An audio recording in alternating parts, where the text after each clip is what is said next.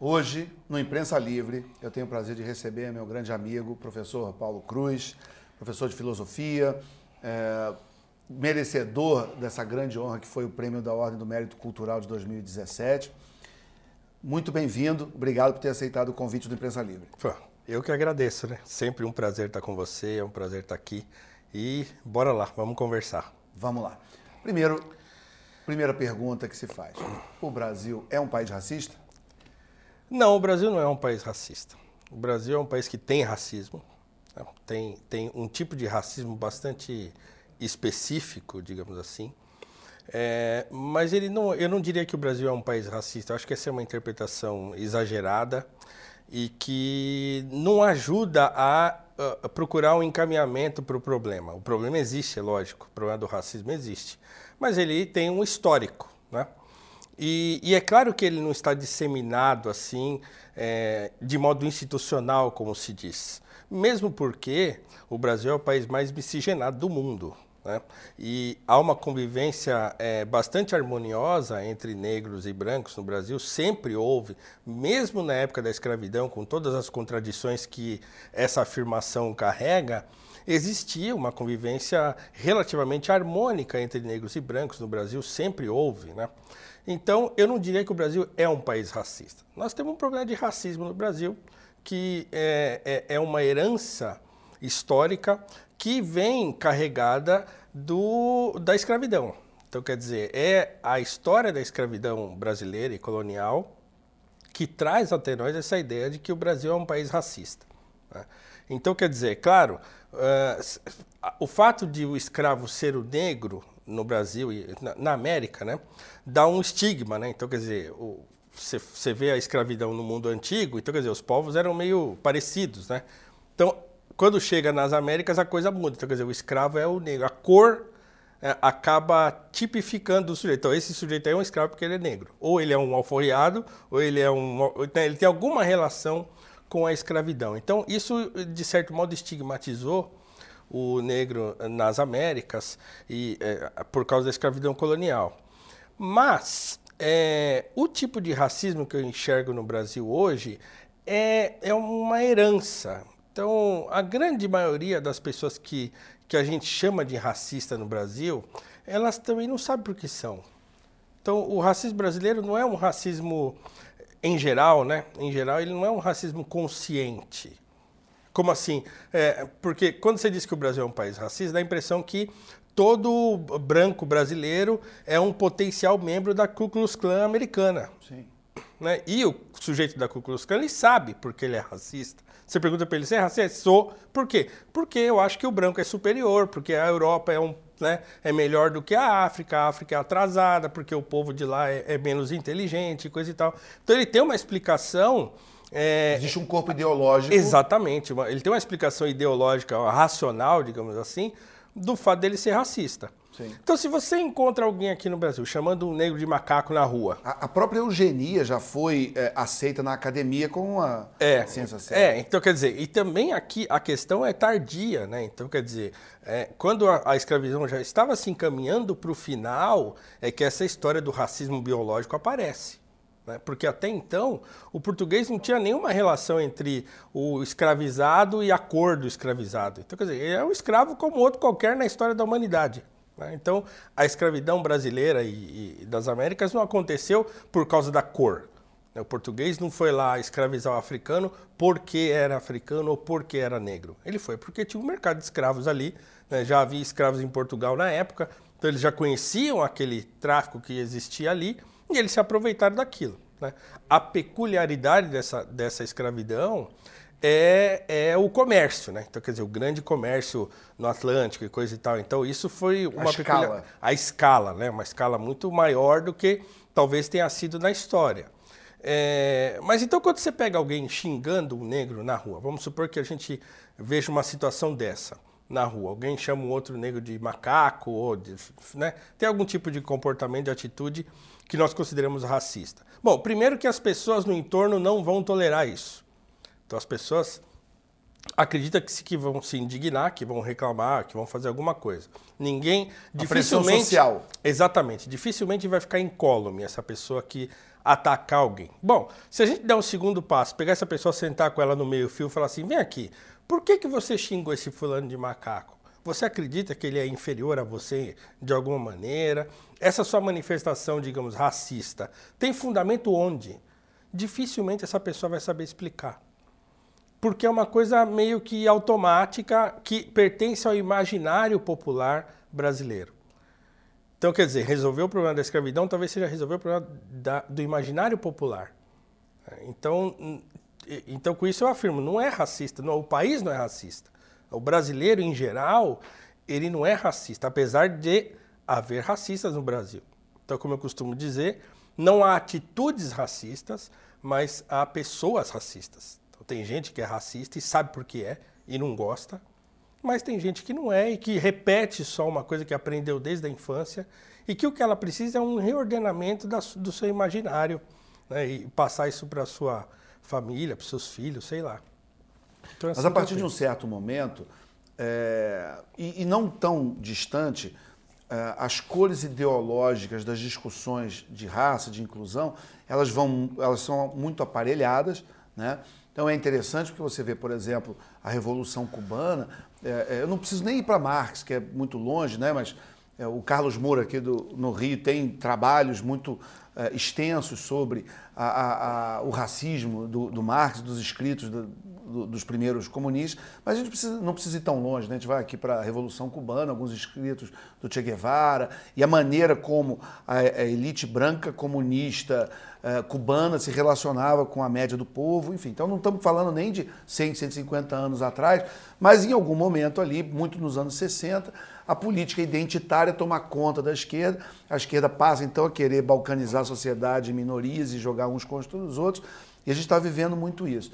Como é que você vê uh, uh, já assumindo que é isso, né? quer dizer, você tem esses movimentos muito aparelhados pela esquerda e para uma política negativa de jogar as pessoas umas contra as outras e dizer, olha, se você não é desta minoria, você não pode sequer discutir o assunto e tem que engolir uma agenda, mas como é que a gente quebra esse ciclo vicioso e vai para a verdadeira inclusão? Bom, então quer dizer, é, eu estava apaziguado com esse assunto quando ele caiu no meu colo, assim, né? Então quer dizer, eu já não esquentava mais a cabeça com isso, de racismo e coisa e tal, estava vivendo minha vida normalmente. Quando eu começo a ver esses movimentos mais é, atuais aparecendo, é, principalmente esses movimentos universitários, né, de discussão de cota, e, e aí eu vi uma daquelas cenas de que uns alunos invadem lá uma aula na USP, na querem discutir cota e não sei o quê, aquilo me chamou muito a atenção. E eu, a primeira coisa que eu pensei, eu falei, o que, que essa molecada está fazendo, né? Que tipo de comportamento é esse, assim, histérico, é, é, é, que se toma, de repente, assim, como se nunca ninguém tivesse feito nada e de repente surgiu uma espécie de heróis jovens né, para resolver a questão. Aquilo me chamou muito a atenção e eu escrevi um, um pequeno post no Facebook sobre isso. E, e, foi isso que chamou a atenção do Bruno Garchagen, né, nosso amigo na época. E ele, não, você tem que dar uma entrevista para mim lá no podcast do Mises sobre esse assunto. Eu falei, mas eu não tenho nem o que falar sobre isso, porque não, isso é só uma percepção minha. Falei, não, tem sim. Então aí que eu comecei a ir atrás de informação. Né? E aí que eu fui me dar conta desse aparelhamento que é, a esquerda fez do movimento negro, porque a luta é legítima. Então, quer dizer, a luta pós-escravidão, né, o abolicionismo, ou a continuação do movimento abolicionista numa luta, digamos, antirracista, ela é legítima. Né? E ela existia desde que a escravidão acabou, ela existiu. Então a gente entra no século XX, por exemplo, com alguns grupos já organizados lutando pelo direito dos negros e lutando contra o racismo, mas alguns grupos localizados, muito atuantes, mas é, o que a gente percebe é que eles, eles estavam muito centrados na própria figura do negro. Então, quer dizer, nós precisamos é, nos virar aqui para nos incluir na sociedade, porque se a gente ficar esperando eles fazerem por nós, ninguém vai fazer. Então eles lutavam muito para é, terem os seus espaços e tal. Então aparece, por exemplo, na década de 60 aqui é, em São Paulo, um clube chamado Aristocrata, só de negros Por quê? Porque ah, nós não podemos é, ser sócio do clube paulistano, do clube Espéria. Do... Ah, então nós vamos montar um clube nosso. Mais ou menos como o negro americano fez desde sempre. Sim, né? lá no ah, posso, lá atrás. É, eu não posso atuar no seu filme, então tá bom, vou comprar uma câmera, vou chamar meus amigos negros aqui e vamos fazer um filme. Pronto. Então, assim, não ficavam esperando a ajuda de ninguém para tentar é, é, encaminhar uma solução para o problema. Só que no final da década de 70, a questão política fica muito forte. A esquerda chega forte, é próximo ao movimento negro, e os líderes do movimento negro passam a se filiar a partidos de esquerda. Então aí o que, que acontece? Você pega a sua causa, né, que é uma causa legítima, entrega para uma ideologia. Né, que é uma ideologia de ocupação de espaço e de hegemonia. Então, aí eles fazem a primeira coisa que eu acho é, é, complicada, que é associar a questão racial, digamos assim, à questão social. Então, quer dizer, o negro é o pobre. Então, é, você não consegue mais dissociar as coisas. Então, qualquer discussão que se fale a respeito do negro no Brasil atual passa por isso. Ah, porque o negro é o mais pobre. Ah, porque não sei o quê. Então, quer dizer, eles encaixam a questão do negro à questão de classe. Né?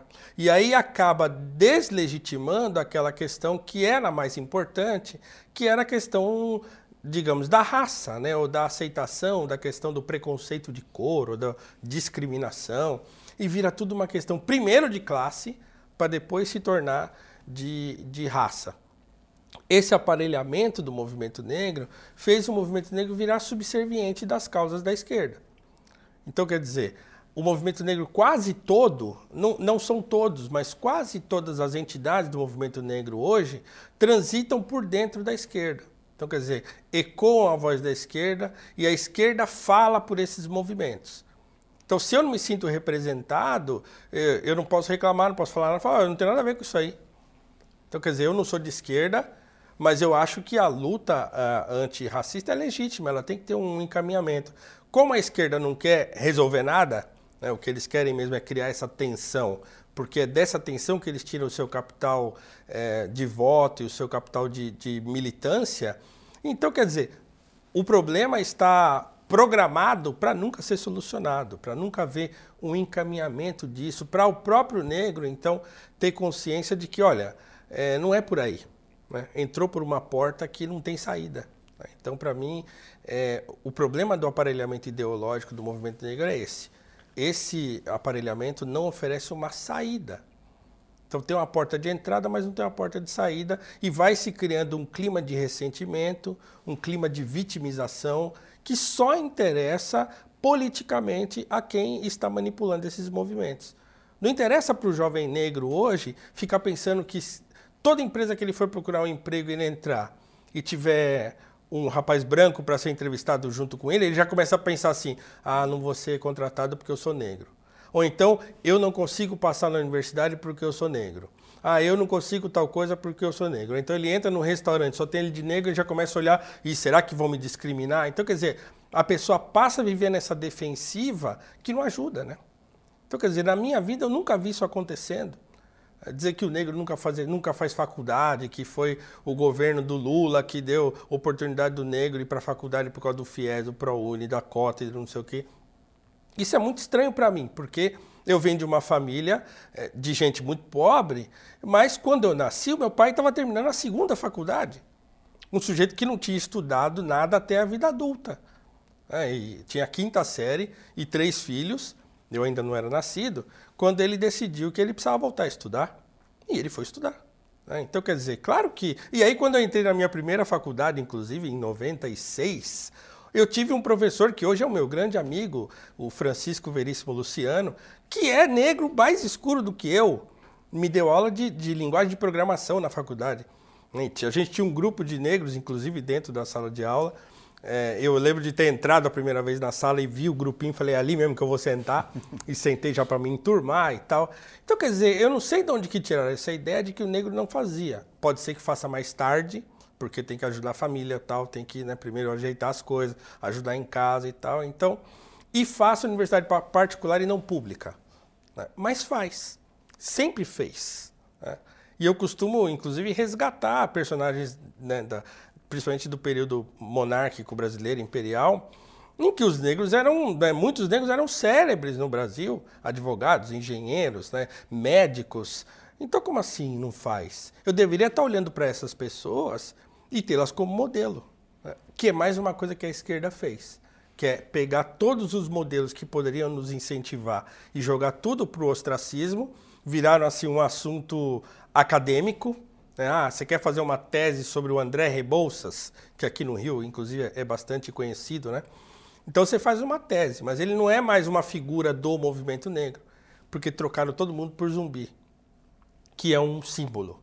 E o símbolo pode ser manipulado para onde eu quiser. Como ninguém sabe direito o que, que foi, como foi, né? Então eu pego esse símbolo. Que é o que o Chaves fez com o Simão Bolívar. Quer dizer, enfim, é. você pega uma figura histórica e reescreve da Exatamente, reescreveram. Então hoje é, o zumbi que existe hoje é o zumbi dos oprimidos, o zumbi do movimento negro, o zumbi de não sei o quê, mas é uma criação, né? Isso aí tá. Qualquer pessoa que estude. É, três páginas. Três páginas de, desse período, assim, né? Do, do século XVII e tal, já percebe que aquilo ali, que, que o zumbi é uma construção, né? O zumbi que se conhece hoje é uma construção de cada época tem a sua leitura a respeito desse fenômeno, assim, que foi Palmares. Então, quer dizer, não é? Hoje não é. Os, aí criaram um rosto, né? Que, e deram a ele uma identidade, arrumaram uma esposa, agora tem a Dandara. Né? Então, às vezes você vai conversar com alguém, nossa, mas todo mundo fala de zumbi, ninguém fala de Dandara. Aí a pergunta que eu faço é, mas para que, que tem que falar de Dandara? Aliás, para que, que tem que falar de zumbi? Né? Por que, que a gente não fala de coisas que pode me mostrar um caminho? Porque o zumbi só me deixa com raiva, só me deixa revoltado, só me deixa em situação de tensão, que interessa a quem? Só aqueles que querem manipular o movimento. Né? Então é, é o problema para mim. Em relação à parte mais cultural, você está então levando a, a, a, preocupação absolutamente legítima que eu compartilho com você da imaginação moral, né?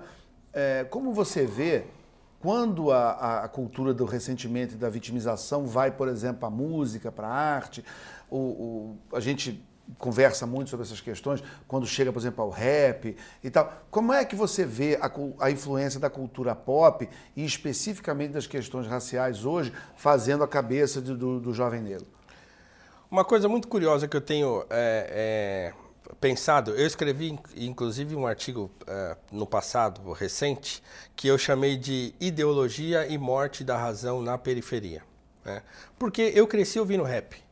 Então, quer dizer, eu vi agora com os últimos eventos aí que envolvem o, o Mano, Mano Brown. Brown do Racionais MCs. Então, quer dizer, eu cresci ouvindo Racionais. Eu tenho o primeiro LP do Racionais MCs.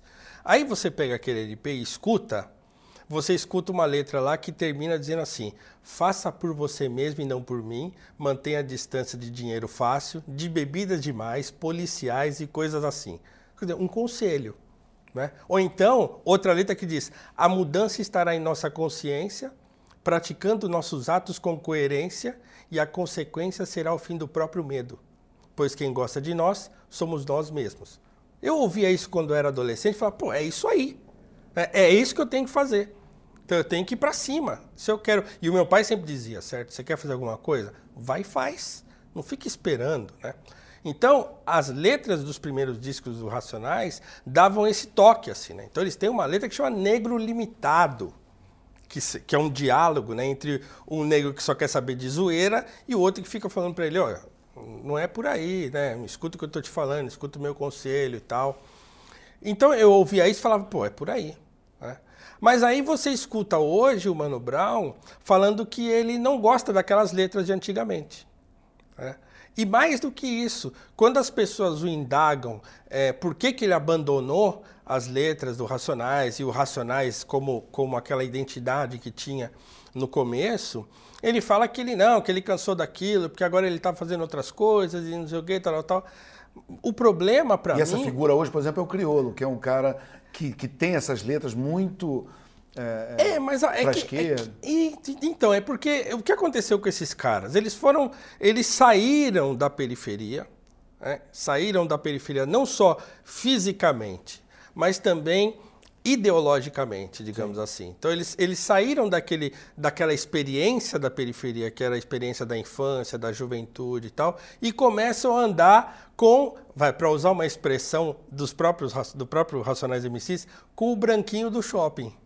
Né? Então, como diz a própria letra, e mano, outra vida, outro pique, só mina de elite, balada, vários drinks. Muda tudo a cabeça do fulano muda, porque ele começa a ouvir o discurso acadêmico, Isso. o discurso do Caetano Veloso, engajado. Que é a briga do Thomas Sowell, né? Exatamente. Que ele fala do, do, é. do, branco de esquerda, é que é o verdadeiro racista, porque desvirtua. Exatamente. Né? Então, quer dizer, todo aquele imaginário da periferia, do qual o Racionais, por exemplo, fazia uma crônica muito acertada, na época dos seus primeiros discos, vai se transformando num discurso ideológico. Então a culpa não é mais, é, sei lá, o racismo não é mais uma coisa presente na minha vida com o qual eu tenho de, é, é, contra o qual eu tenho de lutar. Isso. Não, vira não uma, é uma culpa de alguém. Vencer, é, não é uma barreira a ser vencida. É, na verdade, é uma cobrança que eu tenho de fazer à sociedade para que ela deixe de ser racista comigo.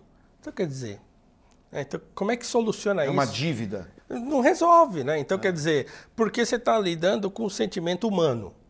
O racismo é um sentimento humano.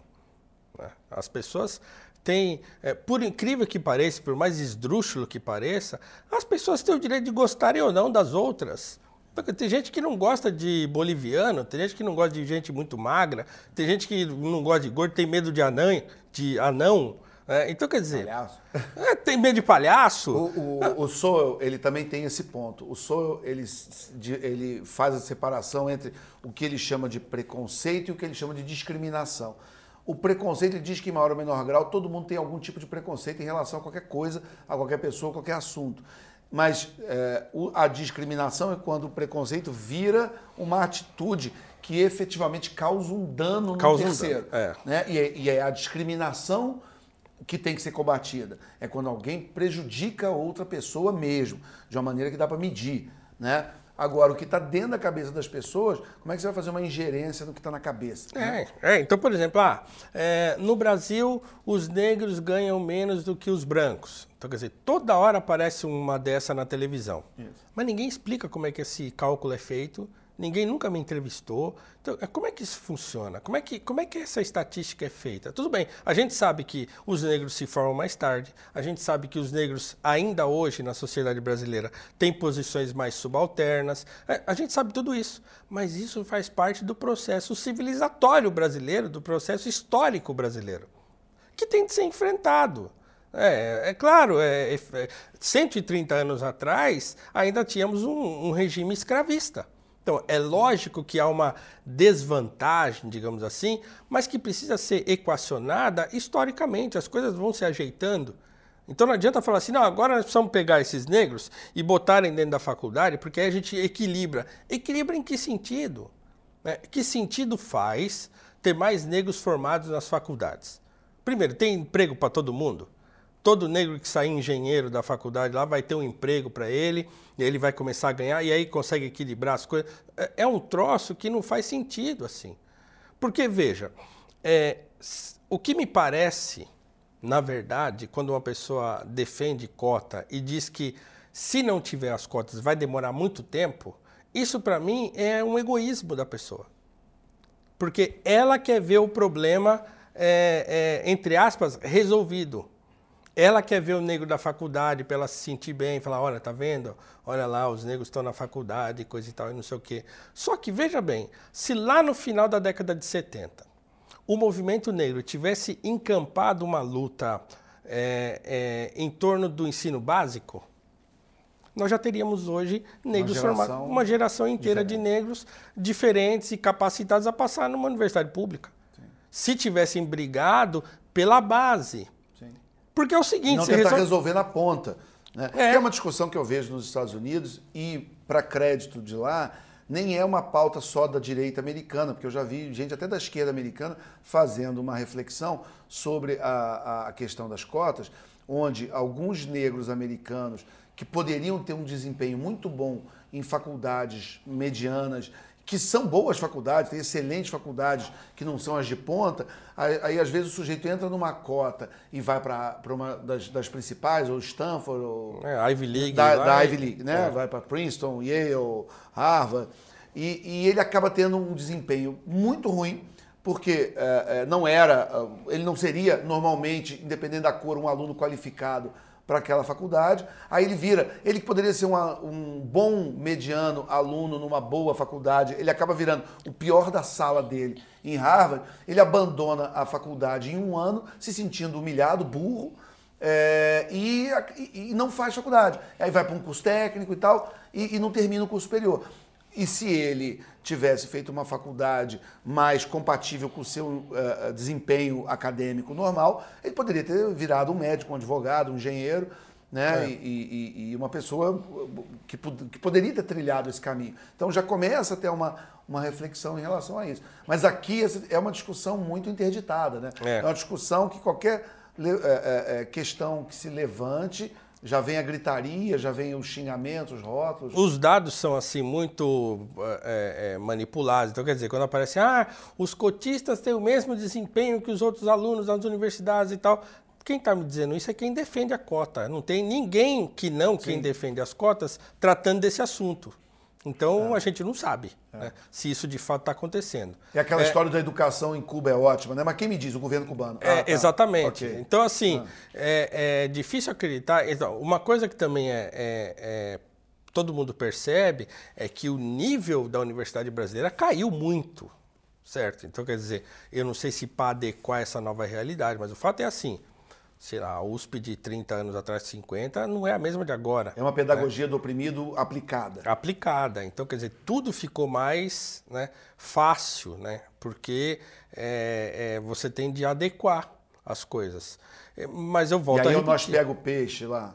É... é, o problema, eu volto a repetir. Então, quer dizer, o problema está no ensino básico. Então, eu queria que esse problema se resolva a, a paliativamente desse modo, ele não serve para nada além de eu poder ver os negros na faculdade. Porque é um egoísmo. Eu estou tirando daquela criança que está entrando na escola lá, pequenininho, a oportunidade de aprender, porque eu não estou nem me preocupando com ela. Sim. Porque eu não vejo ninguém falando sobre isso, né? Então, quer dizer, a luta está lá na cota, Você tá continua lá. com o que precisa mesmo para formar um engenheiro e não com a foto da festa de final de ano daquela faculdade. Exatamente. Você quer saber se aquele rapaz que está recebendo ou aquela moça que está recebendo um título de engenheiro, ele está realmente for, ele, ele é capaz de construir uma ponte. Ele é capaz de desenhar e, e, e construir um prédio. E não é, é, é, se, se aquela foto da, da da festa final de ano, da formatura daquela turma, tem tais raças ou orientação sexual, ou enfim. É, mesmo porque tem esse fetiche do diploma, né? Sim. A pessoa tem que. Parece que a pessoa na faculdade ela se torna uma outra coisa. Né? Aliás, se a faculdade fosse um processo acadêmico sério, né? Então você produziria não só profissionais, você produziria acadêmicos, pensadores e gente que vai ajudar o país, por exemplo, de outra maneira, né? academicamente ou intelectualmente e tal. É, mas veja, nós não estamos nos preocupando com o que realmente interessa. Né? Então, por quê? Porque numa civilização, a questão histórica, a minha geração é um nada. Né? O que são os meus 80 anos de vida perto de um país que precisa ser perene?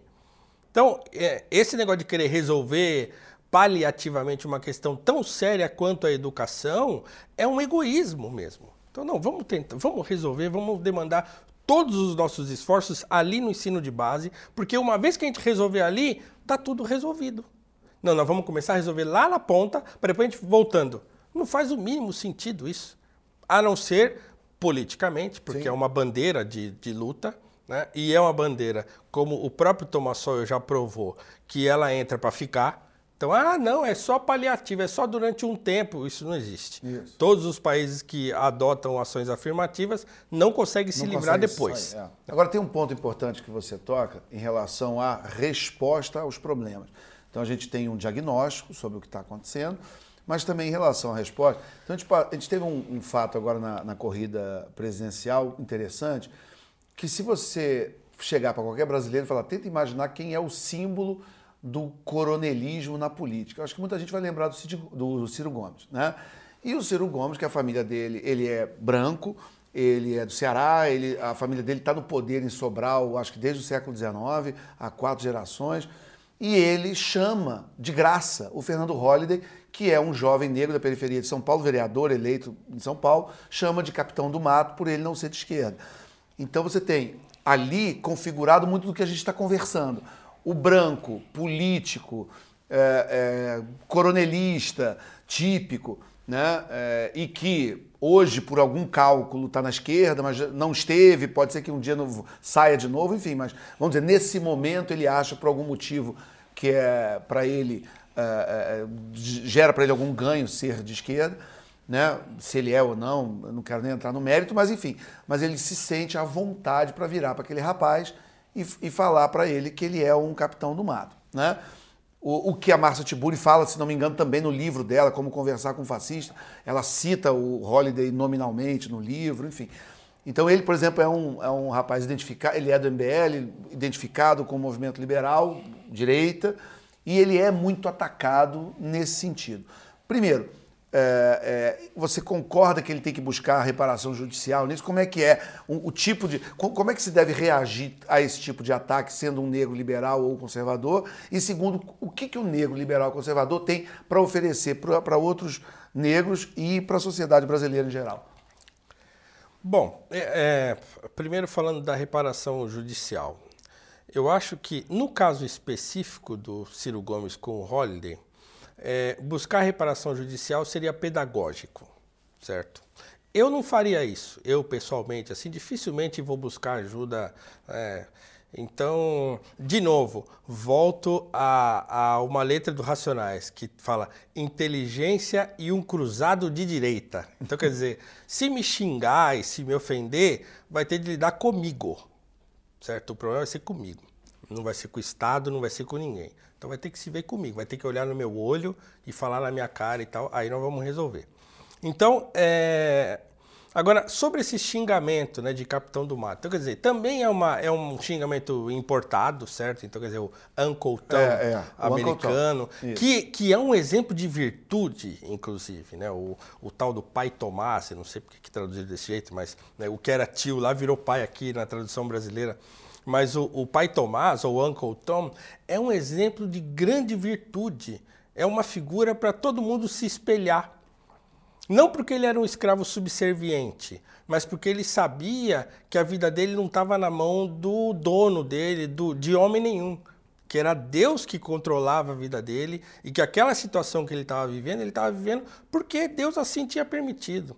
Então ele nunca perde a sua fé, ele é uma pessoa muito perseverante, é, e muito consciente do seu papel, inclusive naquela família para, o qual ele, para a qual ele trabalhava. Né? Ou era, Mas se eu puder só fazer um. um, um pra, porque para não tirar a tua afirmação de contexto, não é que a gente está fazendo uma justificação religiosa da escravidão. Não. Ou da, da sociedade de castas, como é na Índia, ou algumas pessoas que na época da escravidão tentavam fazer algum tipo de justificativa, até por traduções livres do termo escravo na Bíblia, né, que estaria justificado em algumas epístolas, enfim. Não é isso. O que você está falando é uma conformidade com a sua condição de vida humana, para a partir daí tentar construir o melhor que você puder. Não é e, é isso? Sim, e mais do que isso. Né, no meu primeiro artigo para o blog da Gazeta do Povo, né, que eu escrevi um artigo que chama A Liberdade é um Direito Radical, eu uso como exemplo é, a situação do povo de Israel, da escravidão do povo de Israel, e como os negros americanos se apropriaram desse símbolo da libertação do povo de Israel e tomaram para si. Então, quer dizer, eu sou escravo, estou nessa condição aqui, mas o Senhor Deus vai me libertar. Então, o negro americano que, que é, se torna protestante, né, pela, pela, pela própria colonização que ele sofre, é, ele, ele se liga muito ao texto bíblico. Então, a história de Israel vai perpassar toda a história da escravidão americana, vai parar nos hinos, né, nas músicas, músicas de libertação, né, então Go Down Moses, a, né? a Amazing Grace. Amazing Grace. Então, quer dizer, essa, a, o tema da libertação, da liberdade, vai perpassar todo o cristianismo americano principalmente o cristianismo dos negros americanos. Então, não é um conformismo, né? é uma consciência de que as, a, a minha vida não está nas mãos de homem nenhum. É, o diálogo religioso é outra história, muito mais se não me engano, o C.S. Lewis que falava né, que precisa de um coração partido para entrar o Espírito de Deus, quer dizer, que, que é, o diálogo do cristianismo com o sofrimento é toda uma, uma leitura teológica e particular. Particular, né? individual. Que, que, não tem nada a ver com o fato de você, eventualmente, ser, é, é, aceitar injustiças. Né? Exatamente. Enfim. Então, assim, é, é que podem ser reparadas. É. é uma espécie de compreensão da realidade. Né? Você sabe que há coisas com as quais não adianta você é, é, recalcitrar contra os aguilhões, como diz o apóstolo Paulo. Tem coisa que não adianta ficar dando murro em ponta de faca, mas tem coisa que você pode fazer. Então, isso é muito simples, né? Então, é só ter um pouco de boa vontade e entender que não há nenhum conformismo nisso. Mas quando eles importam esse, esse apelido para cá, então quer dizer, o negro que atrapalha a luta do movimento negro. É, porque eles estão partindo do princípio que a luta do movimento negro é contra um sistema racista opressor. Então, se eu é, não acredito nisso, então eu perco a minha legitimidade, eu não, eu não posso lutar de outro jeito. Inclusive, nesse evento do Ciro Gomes, eu escrevi um artigo e recuperei um evento real, porque eu achei um absurdo, por exemplo. O Ciro Gomes chama o Fernando Holliday de capitão do mato e o movimento negro fica a favor do Ciro Gomes. Eu peraí, peraí, tem alguma coisa tá errada. Eu posso não gostar do Fernando Holliday, posso achar que ele não faz é, é, o que é certo para o movimento negro e não sei o quê. Tudo bem. Mas daí você pegar o teu irmão, né, o teu irmão de cor, e soltar para os leões assim, aí eu falei, tá errado. E aí eu fui pesquisar. E porque eu queria encontrar um evento parecido com esse e que o desdobramento tivesse diferente. E eu achei logo quem? Martin Luther King e Malcolm X, que eram é, inimigos quase viscerais no campo da ação política, né? O Malcolm X vivia ó, chamando o Martin Luther King de Uncle Tom na televisão o tempo todo, então ele via xingando o Luther King, dizendo que a luta dele não servia para nada e tal. E o Luther King, por sua vez, apesar de ser uma pessoa mais pacífica, ele sempre procurava é, evitar o Malcolm X. Então, o Malcolm X tentou várias vezes se aproximar dele, ele nunca quis, ele não respondia as cartas, ele não atendia os telefonemas, então ele deixava o Malcolm X para lá. E só que um dia o, o Malcolm X dá um depoimento em um dos discursos dele, que está publicado em livros é, é, nos Estados Unidos, e eu li grande parte deles, em que ele ele está falando, olha, eu não concordo com o Dr. King em nada. Aliás, acho que ele é um estúpido, inclusive, acho que ele não faz nada certo tal. Porém, quando eu vi apanhando na televisão, eu me compadeci. Porque ele é meu irmão. É porque eu fiquei triste de vê-lo apanhando. Por mais bobagem que ele fala, por menos que eu goste do que ele faz, quando eu vi apanhando, aí a minha alma se irmanou à alma dele. Porque o sofrimento dele é o meu sofrimento. Então, quer dizer, aí eu vejo o movimento negro, ver o Ciro Gomes chamar o Fernando Holliday de capitão do mato, ofendê-lo, aí sim, racialmente, então, dizer, porque você é negro, então, é uma ofensa racial porque. Típica. Típica. Evidente. Evidente, porque torna a cor do sujeito um, um objeto da ação dele. Sim. Porque você é negro, você é um negro do tipo que trai. Né? E as pessoas olham para aquilo e falam: ah, o Ciro Gomes está certo, ele é mesmo o capitão do mato. Opa, peraí. Então, quer dizer, que, que tipo de luta antirracista é essa? Que permite um tipo de racismo e outro não. Então isso foi muito estranho. Então eu escrevi um artigo e recuperei essa, essa, essa história do Luther King com o Malcolm X, dizendo, olha, nem os inimigos nos, ou, ou, ou, os referenciais que vocês têm agem como vocês agiram, ou agiram como vocês agiram agora. Então por quê? Simplesmente porque essas pessoas não têm referência. Se minha referência é o zumbi, por exemplo, eu não consigo tirar nenhuma lição prática disso, a não ser que eu tenho que resistir e que eu tenho que ficar revoltado e que eu tenho que brigar contra a opressão e não sei o que e tal, tal, tal. Mas tudo isso é muito abstrato, né? Sim. E aí, o mesmo que tipo... nunca ouviu falar do André Rebouças, por exemplo. Por exemplo, né? que, que reclamava muito. Você pega os diários do Rebouças, ele relata vários casos que ele sofreu discriminação. É, dele tentar. Pô, o sujeito foi sócio do, do Barão de Mauá. Então, foi o maior engenheiro de sua época é, aqui do Brasil. Então, ele tentar fazer, montar uma empresa e fechar um negócio e tal, e ele perceber que ele foi preterido por causa da cor. Então, ele até registra no diário lá: olha, puxa, essa coisa do preconceito de cor é uma porcaria mesmo tal. No outro dia, ele estava batalhando de novo. Então, ficava, ah, porque eu não consigo? Ah, será que alguém pode fazer alguma coisa por mim? Ah, que não sei o quê. Né? Quando ele vai para os Estados Unidos, que aí ele sofre aquele racismo de não poder entrar num lugar, aqui você não pode comer, você tem que comer lá atrás, você não pode tomar banho, você não pode dormir. Aí ele, ó, aqui o negócio é diferente. Aí ele volta e aí ele se engaja no abolicionismo assim de vez, né? Mergulha e tal. Mas é uma referência, né? Poderia ser uma referência de alguém que enfrentou o, o, uma condição mais adversa que poderia haver no processo histórico brasileiro para o negro, que era a própria escravidão. Então, quer dizer, eu sou um negro livre, filho de um pai é, é, neto de escravos, mas que também a duras penas conseguiu é, ser um, um, homem célebre, porque o pai dele foi um homem né, conselheiro do imperador e coisa e tal. Então, quer dizer, ele não tinha nenhum motivo para se vitimizar olhando a própria história da família. Então, se eu não tenho nenhum tipo de referência que me faça olhar para frente, ah, eu vou olhando para trás, vou olhando para trás, vou ficando para trás, aquilo vai tirando de mim a, a, capacidade de lutar e de enfrentar os problemas, né? E aí eu vejo, por exemplo, no, na, na, passando num programa de televisão, no, naquela semana do 13 de maio desse ano, que era os 130 anos da abolição e tal, é, eles colocaram umas placas no chão na Avenida Paulista, lá em São Paulo, e pediram para as pessoas lerem umas frases racistas que escreveram lá, né? E, ah, quem que você acha que falou? Quando que você acha que falou e tal? E aí eu vejo um jovenzinho lendo aquela, aquela mensagem racista lá e ele começa a chorar. Aquilo me deu uma raiva que eu falei, mas escuta, o que está acontecendo com essa juventude? Que o sujeito não foi ofendido por ninguém, ninguém bateu nele, ninguém fez. Ele leu uma frase e de repente aquele sentimento aí começa a chorar. Oh, isso é muito duro, né? Ai, que não sei o que e tal. Fala, oh, rapaz, acorda. Acorda isso aí. Xingar não significa nada. É. Né? Então, Isso tem a ver muito com aquele com o que se falava nos Estados Unidos, muito do é, paus e pedras podem quebrar meus ossos, mas palavras não me atingem, né? Que, que, que era uma coisa que estava nas igrejas, depois virou música. O Ray Charles cantava, né? Os Chicken Stones Can Break My Bones, mas e, e, isso foi se perdendo, né? Foi, foi então essa, essa é, a grande virtude, é, fortaleza, né? Virtude antiga é, que eu até recupero nos artigos, eu venho escrevendo sobre as virtudes cardeais, então fortaleza é uma virtude cardeal que hoje as pessoas não têm mais. A capacidade de enfrentar as adversidades, né? de se sacrificar. É, não tem. Então, quer dizer, virou tudo um sentimentalismo que estanca.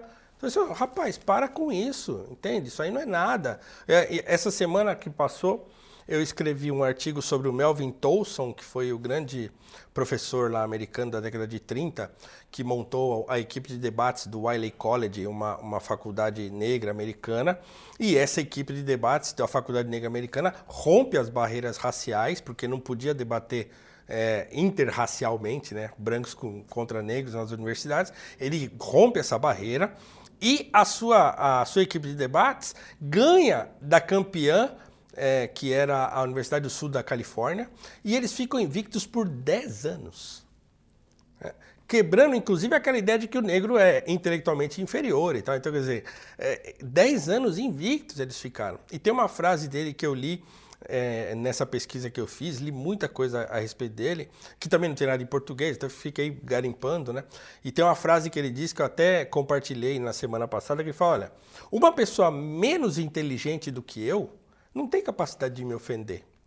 Uma mais inteligente não vai querer fazê-lo. Então, quer dizer, o sujeito que me xinga, ele é infinitamente inferior a mim. Então, quem sofre é ele, porque não consegue lidar com as próprias limitações que ele tem, ou com o contraditório, ou com o diferente. Então, quer dizer, o problema não está comigo, a Isso. bola está com você, Fulano. Esse eu acho que é, é, é, o, é o, ponto mais importante para a gente concluir, porque nós estamos aí às vésperas do, do segundo turno da eleição presidencial onde a gente tem uma, uma candidatura que lidera as pesquisas com uma certa folga, então há uma grande chance do, do Jair Bolsonaro ser eleito presidente do Brasil, contra um professor de esquerda, né, o Fernando Haddad. é verdade. Né? E é, a gente vê ali os, os, modelos de país e proposta ideológica muito é, claras para os dois lados. E o Brasil, no primeiro turno e agora no segundo, claramente rejeitando e cansado de, de, das candidaturas da proposta de esquerda. Então, considerando a probabilidade altíssima do Brasil, a partir de janeiro, ser dirigido uh, uh, por, um, por um presidente uh, de direita ou de um congresso mais à direita, enfim, o que, que o, o negro brasileiro tem a esperar desse novo Brasil, ou que, e aonde ele se inclui ele pode participar para poder melhorar a sua condição? O ambiente econômico precisa melhorar. Isso não atinge só o negro, atinge todo mundo. Então, fatalmente, se o negro brasileiro está é, é, tá entre a população mais pobre, ele será o maior beneficiado é, no ambiente de liberdade econômica é, é, mais acentuado, digamos assim. Então, quer dizer, o pobre é mais beneficiado. Então, quer dizer, diminuir carga tributária, então o sujeito parar de gastar tanto dinheiro no consumo, né?